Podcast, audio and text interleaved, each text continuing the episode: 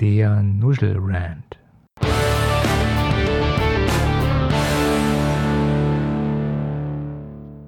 Thema heute.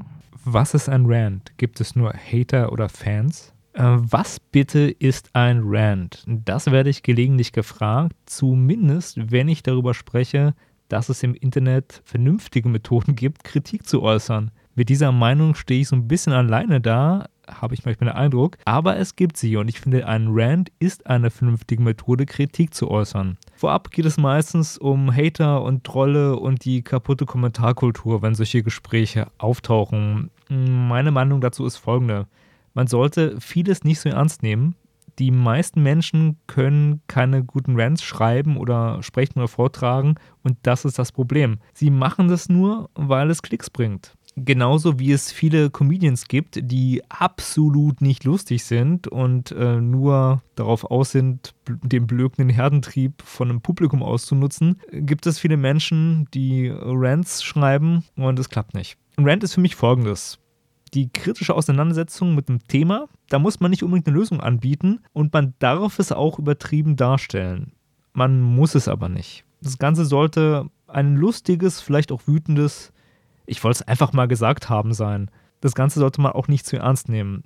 Wenn man das alles mit einem Augenzwinker verstehen kann und es unterhält, dann ist der Rant gut. Für mich braucht es keine harte Sprache, also keine völlige Übertreibung, auch nicht so viel Emotionen. Für mich kann ein Rant auch leiser und leichter sein. Vielleicht auch manchmal ein bisschen geistreicher. Als Beispiel, was ich als Rant verstehe, führe ich einfach mal meine Nuschel Rant Podcast-Reihe an also das, was sie gerade hört, wo ich auch off-topic-Themen ansprechen kann und mich dazu auch kritisch äußern darf. Viele sehen Rant aber nur als anhaltendes Geschimpfe. Also es muss übertrieben sein, es muss laut sein, es muss primitiv sein. Das Ganze wird so als Schutzschild gesehen, damit man halt in den Nutzen von dieser kernigen Sprache kommen kann. Sowas wie, hey, ist doch nur ironisch gemeint. Ist das der Zeitgeist? Je härter die Sprache, desto besser. Hauptsache laut. Ist das cool? Ich finde es nicht cool, aber ich habe den Eindruck jedenfalls, dass man, wenn man auf YouTube und anderen Plattformen sich umguckt, so manchmal komische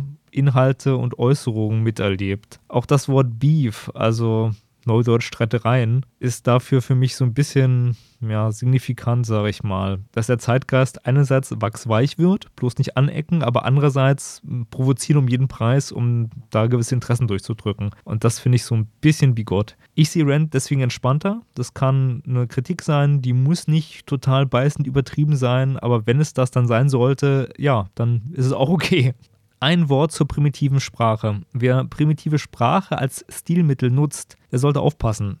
Oft sind es nur Beleidigungen und die hören sich auch an wie Beleidigungen und wirken wie Beleidigungen. Und da ist jetzt nichts Tolles dabei. Dass Bad Rap, also auch wie Pornografie, Kunst ist, bedeutet nicht, dass das erstrebenswert ist und dass man das rechtfertigen kann, wenn man sich in die Pöbelkultur einreiht.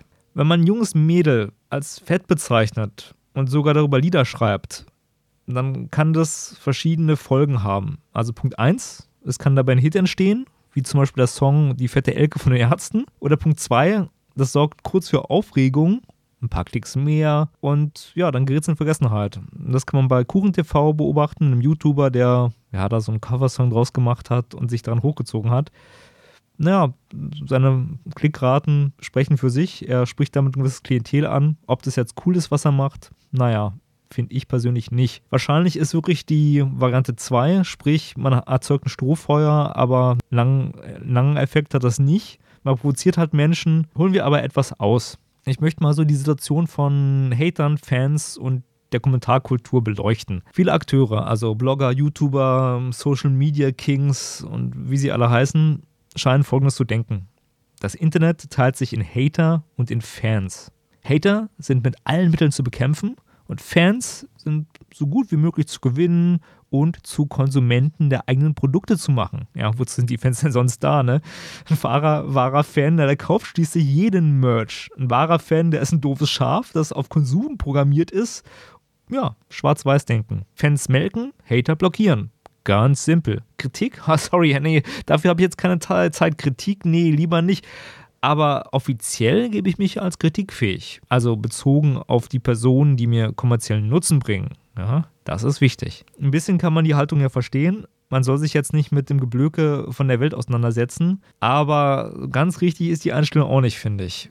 Im Gegenteil, ich finde die sogar ziemlich erschreckend und ziemlich falsch. Fotografen, die uneingeschränkt sagen, die besten Kunden sind Fans und damit auf unkritischen Konsum abzielen, na, die sollte man mit Vorsicht betrachten. Ja, es stimmt schon. Ein Fan ist wahrscheinlich ein glücklicher Kunde und der ist nicht so kritisch und leichtes Geld wenn man es von dem Business-Aspekt primitiv aussieht, der dann aber nur auf Gewinnmaximierung gerichtet ist. Wenn man es von einem anderen Aspekt sieht, dass ein Künstler stolz auf sein Werk sein sollte, genau wie ein Handwerker und man eine gewisse Qualität liefern möchte, wenn man sonst längerfristig nicht überlebt, dann sieht es anders aus. Deswegen meine ich, die Denkweise, die besten Kunden sind Fans, ist falsch. Das Werk verkaufen ist nur ein Aspekt. Wenn nur versucht, seine Fans zu melken und wirklich nur auf den Business-Aspekt sich konzentriert und nur darauf abzielt, der hat kein Herz. Egal wie groß seine Reichweite ist. Aussagen wie, ach, wenn du 100.000 Abonnenten hast, na dann kannst du dich mal melden, dann können wir vielleicht zusammenarbeiten. Oder sowas wie, hey, du hast eh keine Reichweite, du hast keine Relevanz, weil du nicht genug Abonnenten hast. Das sind ekelhafte Aussagen, das ist doch Schwachsinn. Wer ein Creator ist, also auf YouTube kreativ ist oder ein Podcast kreativ ist oder schreibt oder was auch immer, der sollte Personen nicht danach bewerten, wie hoch ihre Reichweite ist. Der Spruch, 100.000 Fliegen können sie nicht irren lassen, Scheiße fressen, mh, hm, der ist vulgär und der trifft so ein bisschen, weil, hey, Reichweite ist nicht alles. Und das ist egal, ob du nun ein YouTuber, Fotograf oder ein Model bist oder wie auch immer, wenn du nach diesem Reichweitendenken handelst und das auch nach außen vorkehrst, dann ist das ekelhaft und auch dumm in meinen Augen. Jetzt das Problem wenn man so eine Denkweise anprangert, zum Beispiel sagt, ey, der Kevin, der verhält sich wie so ein arroganter Gockel, weil er unter 100.000 Abonnenten nicht mit mir reden will, äh, der agiert nur auf Reichweite und will nur Reichweite, dann wird man als Hater abgestempelt, weil man irgendeinem so Kevin halt natürlich von Karren fährt. Weil der hört das nicht gerne, auch wenn es die Wahrheit ist. Ja? Das ist aber unwichtig. Was macht man also? Man teilt halt die Welt in Hater und Fans ein. Der Hater sagt halt Kritik und der Fan ist der Gute, ne? Der blind alles annimmt. Und ja, das ist so ein bisschen traurig. Der Fangedanke, muss ich jetzt hier nochmal schützend erwähnen, ist nicht völlig falsch. Es gibt einen sehr guten Artikel 1000 Fans und der knüpft an eine Sichtweise an, die sagt, du musst nicht die Welt retten. Es reicht, wenn du 1000 Unterstützer als Kunden findest oder 1000 Konsumenten, die deine Arbeiten gut finden und ja, das reicht zum Leben eine emotionale Bindung zu seinen Kunden ist gut, wenn alle Parteien Achtung davor haben. Ja, also so ein gewisser fairer und sozialer Umgang. In der bunten YouTube-Welt, da dominieren aber Netzwerke und professionelle Content Creators. Ja, vorherrschend sind deswegen da auch kommerzielle Interessen, also die Gewinnmaximierung. Um Inhalte geht es nicht immer oder nicht primär. Eher darum, mit welchen Inhalten kann man Geld machen. Die angesprochene Zielgruppe bei YouTube sind aktuell größtenteils junge Menschen. Also was funktioniert da? Kernige Sprache, einfache Aussagen, ja, mal Fäkalhumor und eine Mischung aus heile Welt und ich hab euch alle so lieb. Kurz gesagt, Propaganda. Die Identifikation erfolgt in der Regel über die Person und nicht über den Wahrheitsgehalt oder über die Inhalte, die da geliefert werden. Es soll ja unterhalten. Und da gibt es so einen bösen Teufelskreis, nämlich folgenden Gedanken. Wer mehr Abonnenten hat, also das ist die YouTube-Währung, der hat Recht weil er natürlich lauter schreien kann. Dabei ist er ja auch erfolgreich und die Menschen hören ihm zu. Dann darf er auch beleidigen oder Gesetze brechen, zum Beispiel Hausfriedensbruch, wie es ja die beiden YouTuber gemacht haben in ihren 24 Stunden eingeschlossenen Videos, also Aporet und Leo Marcher, Links in den Show Notes. So ein Verhalten erzeugt natürlich Aufmerksamkeit und wenn du mehr Aufmerksamkeit hast, hast du auch mehr Abonnenten und dadurch mehr Geld und dazu natürlich logischerweise auch noch mehr Recht. Und dann kannst du noch mehr über die Stränge schlagen.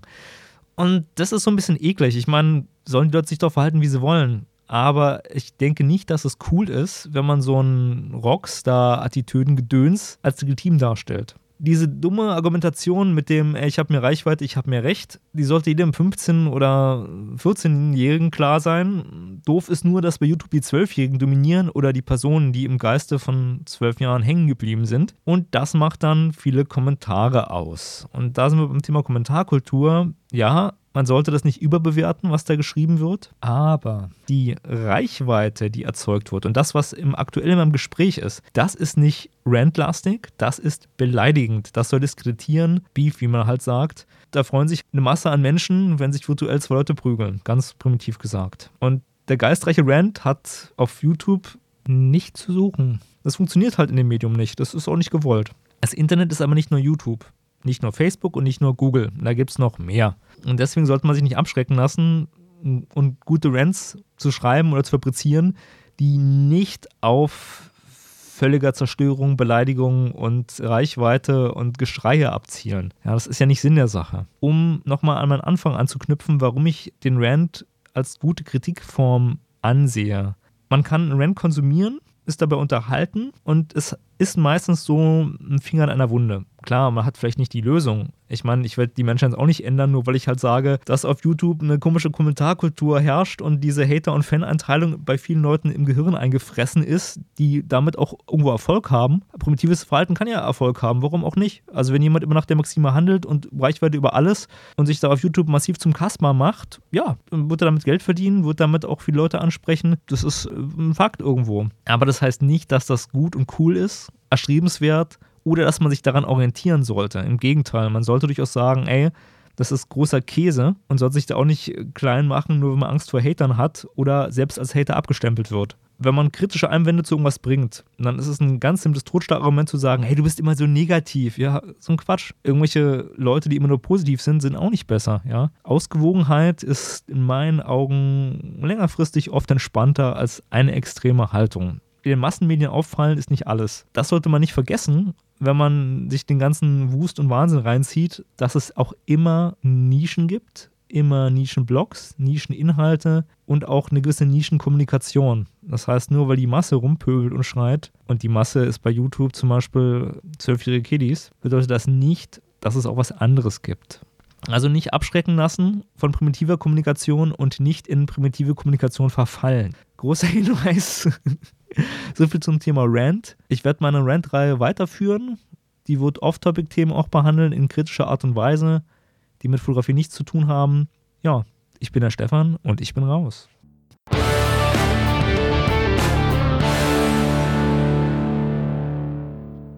Hey du, nicht abschalten. Ganz, ganz, ganz wichtige Info noch. Wenn du Shownotes lesen möchtest zu der Sendung oder mehr Infos, dann gehst du auf fotominuten.de und da findest du Links zu der Sendung, zu anderen Sendungen und vielen, vielen, vielen, vielen, vielen weiteren Informationen. In diesem Sinne, bye bye, sagt der Stefan.